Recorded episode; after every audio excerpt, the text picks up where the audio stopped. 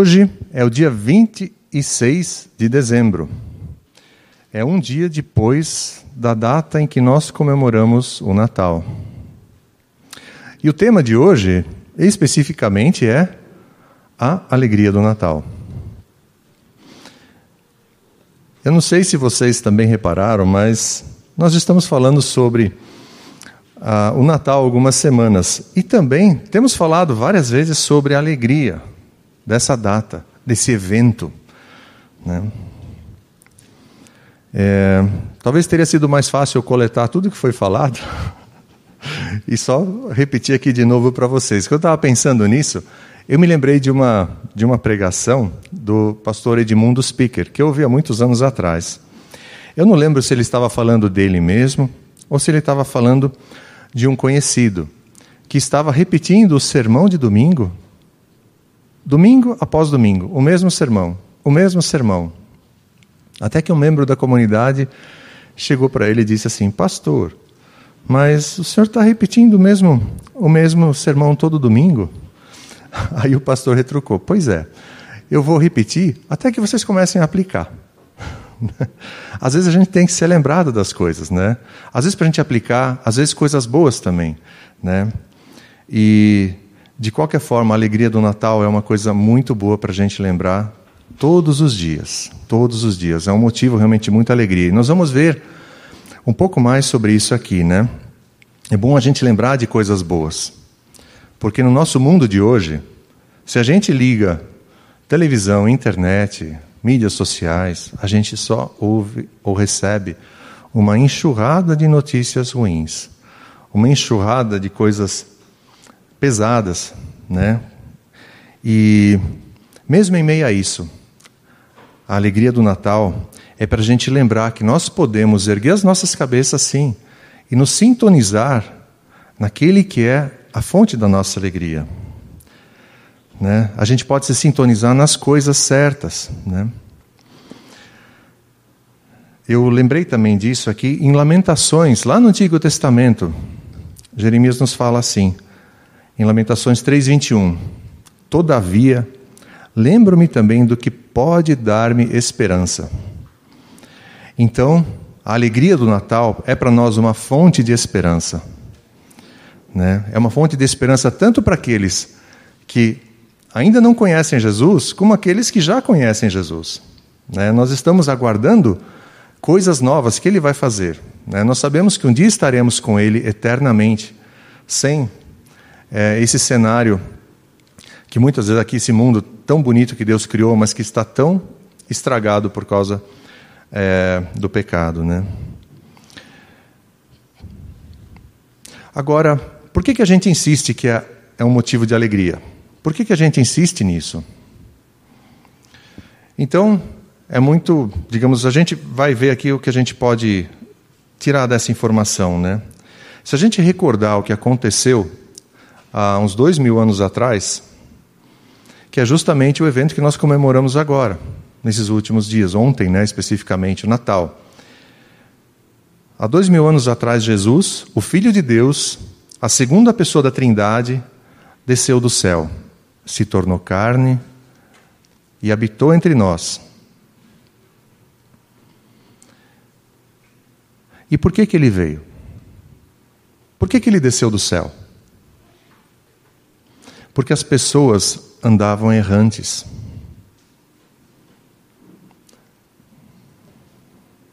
Mas por que, que as pessoas andavam errantes, você pode perguntar? Eu sei que muitos aqui já sabem a resposta. Mas por que, que elas andavam errantes? Por causa de um outro evento, acontecido muito mais no passado, bem no início da humanidade, e que causou um estrago muito grande. Um evento que nós conhecemos como a queda do homem. Homem no sentido de humanidade. A humanidade caiu. O ser humano falhou com Deus lá no passado. Foi alguns milhares de anos antes do Natal houve essa queda. O que, que havia ali? Havia ali um jardim, um jardim criado por Deus, que era muito bonito, cheio de cores, cheio de vida, onde havia plenitude e satisfação. Não havia ervas daninhas, não havia pragas. Ao que, ao que tudo indica, a cadeia alimentar que nós conhecemos hoje dos animais se destruindo uns aos outros por alimento não existia. Lá tudo era perfeito. E ali havia também o primeiro homem e a primeira mulher. Deus havia criado o ser humano à imagem e semelhança dele. E a ele havia sido dada a incumbência de cuidar do jardim. Todos os dias à tarde, Deus vinha conversar com esse casal no jardim. E era um momento de alegria para eles. Era um momento de alegria para Deus também. Eles podiam fazer de tudo nesse jardim. De tudo, exceto uma coisa. Havia uma proibição nesse jardim. No centro dele havia uma árvore especial, chamada de árvore do conhecimento do bem e do mal. Algumas pessoas já ouvi falando assim, eu também pensava assim, árvore do conhecimento, né? Mas isso é incompleto. É árvore do conhecimento do bem e do mal. Deus instruiu naquela época Adão de que ele jamais deveria comer do fruto dessa árvore. A Bíblia não informa que fruto era esse. E também não é o foco aqui da nossa mensagem, e não é a importância. A importância aqui é que se ele comesse desse fruto um dia, morreria. E essa seria a maldição que cairia sobre a humanidade caso houvesse desobediência a essa proibição a morte. Morte significa separação. Haveria uma separação haveria uma cisão entre Deus e o homem. E o resultado do que aconteceu nesse jardim, nós sabemos hoje. Né? Porque o homem desobedeceu, o homem falhou. Então a consequência foi justamente a separação de Deus e do homem. Ou seja, houve a morte, a morte entrou. Essa foi a primeira consequência.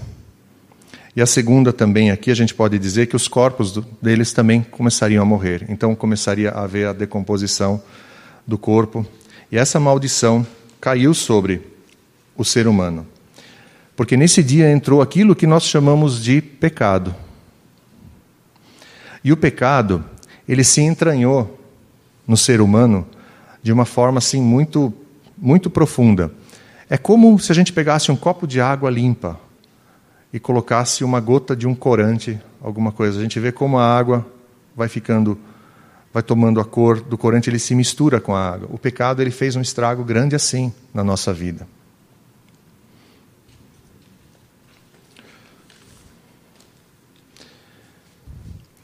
E desde então se seguiu a triste história da humanidade, que nós podemos ler de forma muito clara como registrado tanto na Bíblia, a gente vê aqui toda essa história contada no Antigo Testamento,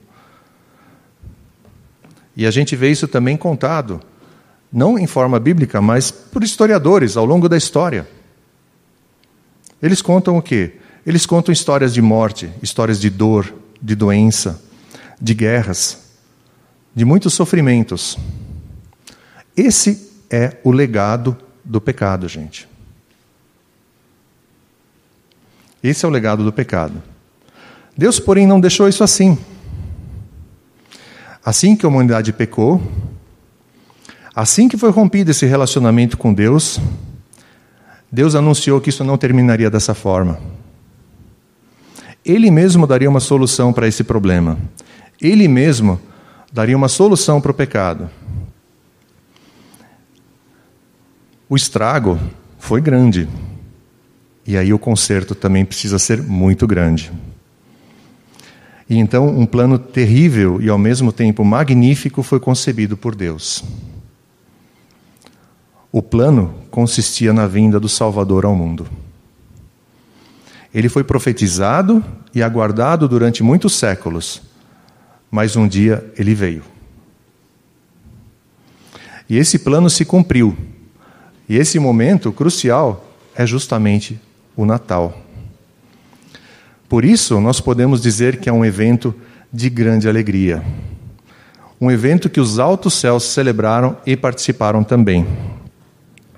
E assim nós chegamos ao nosso texto da pregação de hoje, que está em Lucas 2, versículos de 8 a 11. Se vocês puderem abrir.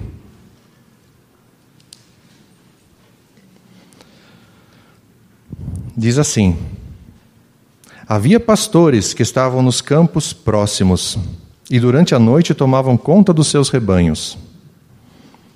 E aconteceu que um anjo do Senhor apareceu-lhes, e a glória do Senhor resplandeceu ao redor deles, e ficaram aterrorizados. Mas o anjo lhes disse: Não tenham medo, estou lhes trazendo boas novas de grande alegria que são para todo o povo. Hoje, na cidade de Davi, lhes nasceu o Salvador, que é Cristo, o Senhor.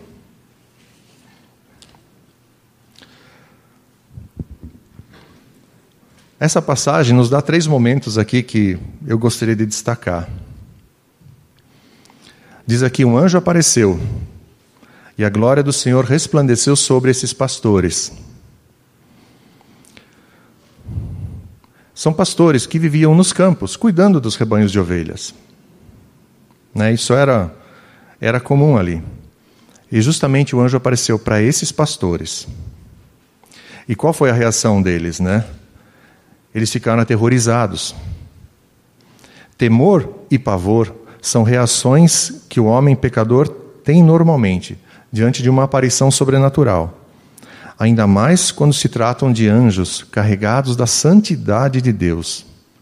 Mas note a primeira fala do anjo. Ele disse assim: Não tenham medo, não tenham medo. Né?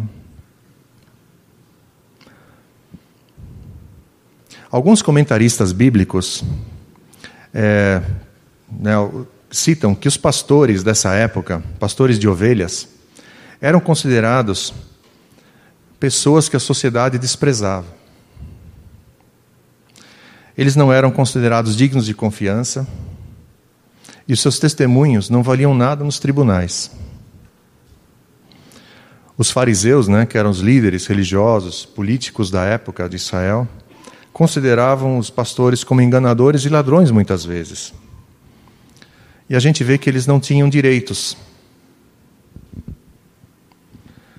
E se vocês lembrarem da pregação do pastor Klaus na semana passada, a chegada do Rei Jesus, do Salvador, foi um duro golpe no orgulho dos poderosos daquela época. Não é, pastor? Foi um duro golpe. Porque a, o anúncio foi feito para pessoas consideradas desqualificadas pela sociedade. Deus escolheu dar essa notícia para essas pessoas.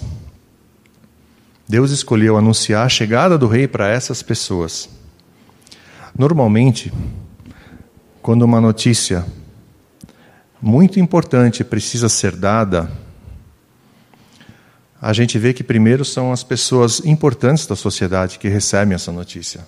Né? A gente ouve falar às vezes, ah, esse aí tem informação privilegiada. Né? Mas o que a gente vê aqui é que Deus quebra esse paradigma. Ele, ele não considera os valores da sociedade como os valores que ele é, afirma que são importantes. Ele não escolheu dar a mensagem para o rei, nem para os sacerdotes, nem para os fariseus, nem para outras autoridades de Israel. Ele escolheu anunciar isso aos simples pastores de ovelhas.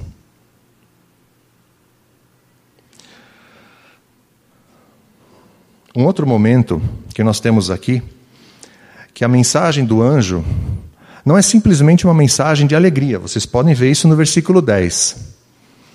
Ele diz: é uma mensagem de grande alegria, grande alegria. Porque esse evento trouxe ao mundo a tão aguardada promessa, a vinda do Messias. O plano de resgate de Deus estava em pleno andamento. A pessoa, ou melhor, a única pessoa que poderia realizar esse plano, havia nascido. O campeão de Deus tinha acabado de nascer aqui na terra. Né? Isso foi motivo de júbilo nos céus. Os anjos assistem a tudo e também cantam de alegria para celebrar o nascimento do Deus que se tornou homem. A gente pode ver isso um pouco mais adiante no texto, em Lucas 2, de 13 a 14. Então diz ali: De repente, uma grande multidão do exército celestial apareceu com o anjo, louvando a Deus e dizendo: Glória a Deus nas alturas e paz na terra aos homens aos quais ele concede o seu favor. Esse, esse é, coral de anjos, essa multidão do exército celestial, apareceu para aqueles pastores que acabamos de falar. Né? E por que, que Deus faria um espetáculo dessa magnitude para os pastores? Novamente, a gente pode. Vamos voltar a falar deles aqui. A gente pode deduzir esse motivo por alguns outros textos bíblicos. Textos que nos ajudam a entender o que Deus procura. O que, que Deus leva em conta?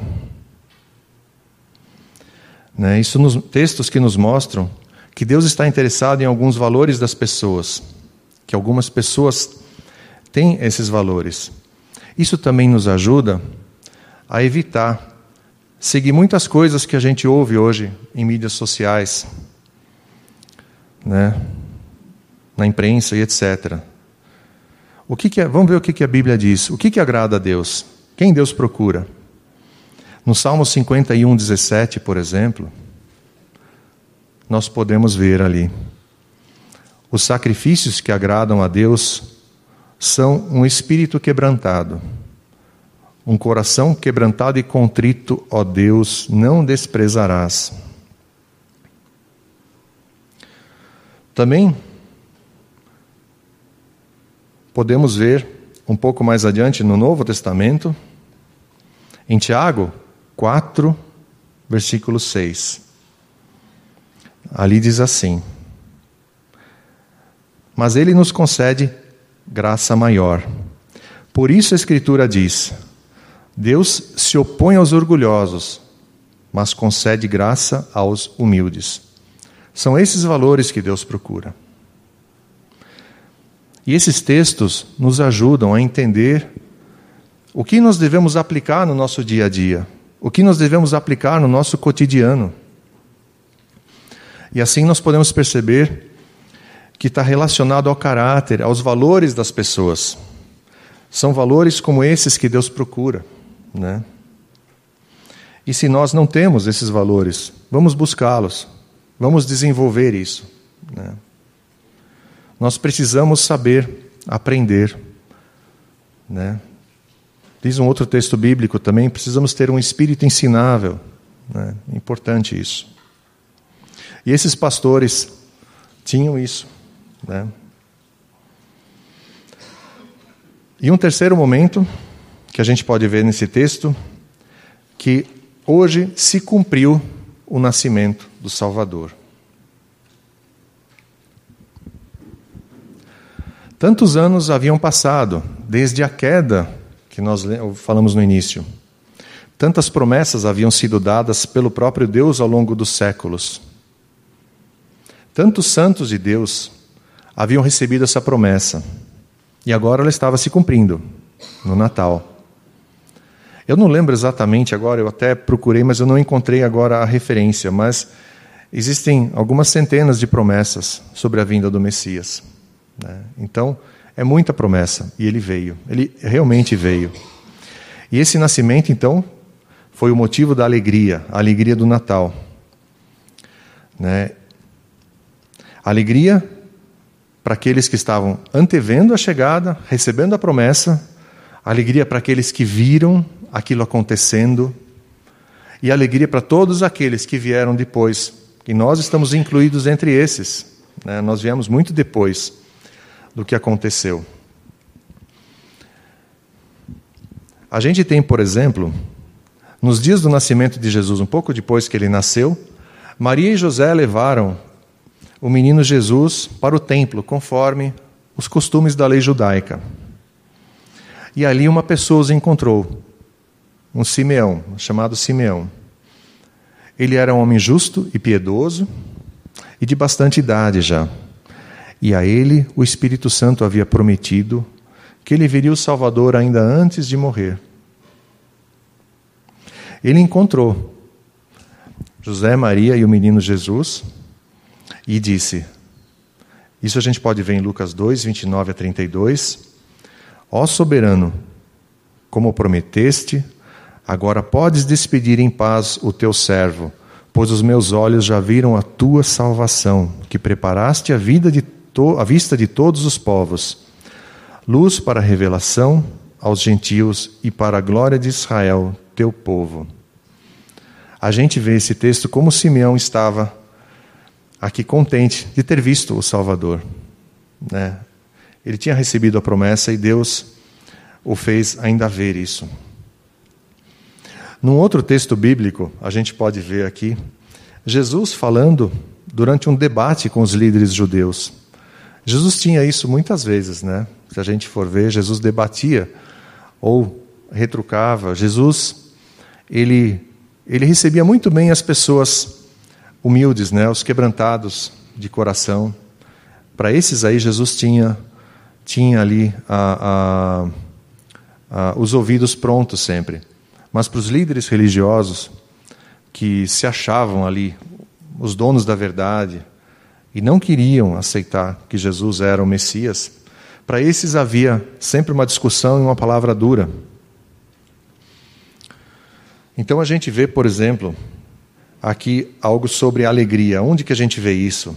Em João 8, de 54 a 58, a gente pode ler assim. Aqui Jesus estava nesse debate, tá? Respondeu Jesus: Se glorifico a mim mesmo, a minha glória nada significa meu pai, que vocês dizem, né, vocês, os sacerdotes, os líderes religiosos, né, vocês dizem ser o pai de vocês, é quem me glorifica. Vocês não o conhecem, mas eu o conheço. Se eu dissesse que não o conheço, seria mentiroso como vocês. Não a patada que Jesus dá neles, né? Mas eu de fato conheço e guardo a sua palavra. Abraão, pai de vocês, regozijou-se porque veria o meu dia ele o viu e alegrou-se. Disseram-lhe os judeus: Você ainda não tem 50 anos e viu Abraão? Respondeu Jesus: Eu lhes afirmo que antes de Abraão nascer, eu sou. Então, aqui nesse trecho, além de falar da alegria com a vinda de Jesus que Abraão teve, Jesus também está afirmando sobre a divindade dele né? Ele dizendo: Antes de Abraão nascer, eu sou. É o que Deus é, usou no Antigo Testamento, que é o nome dele, né? Então só Deus podia usar essa, essa palavra. E Abraão viu isso. Abraão teve a promessa. Isso são só para citar alguns exemplos, né? Tem muitos outros na Bíblia.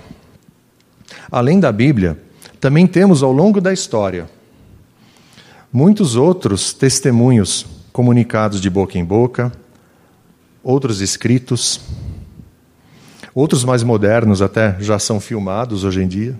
Né? Então, a gente vê os testemunhos continuam acontecendo. Né? Mas podemos afirmar com certeza que existem milhões de testemunhos. Hoje mesmo, aqui dentro desse templo, com certeza temos muitos testemunhos das pessoas que encontraram Jesus. Muitos que nos assistem pela internet também que encontraram Jesus.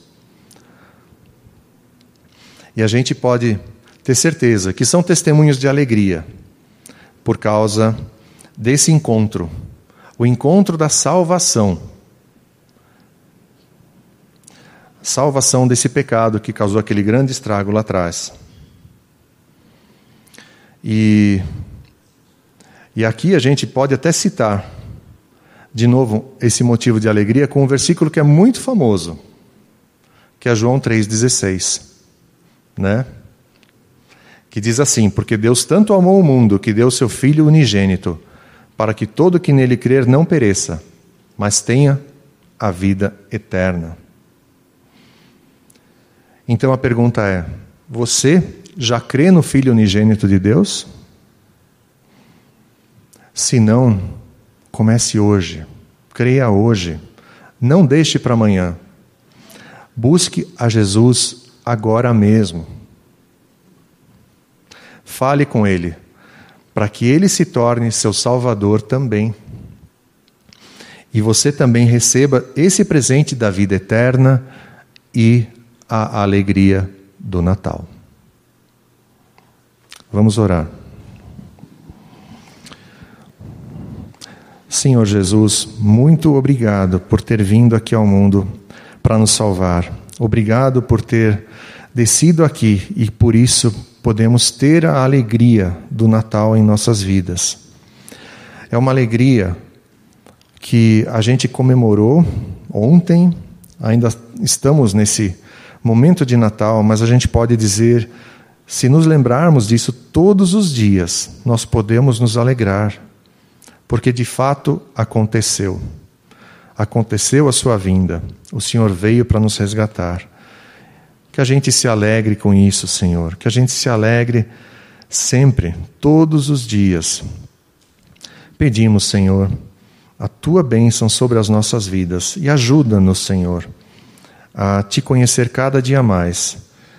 E se alguém aqui também ainda não te conhece, que possa falar contigo, que possa entregar sua vida a ti, Senhor Jesus, que o teu Santo Espírito toque nessa vida, seja aqui no templo, seja pela internet. E que assim mais pessoas possam te conhecer e receber a alegria do Natal. Muito obrigado. Amém, Senhor Jesus.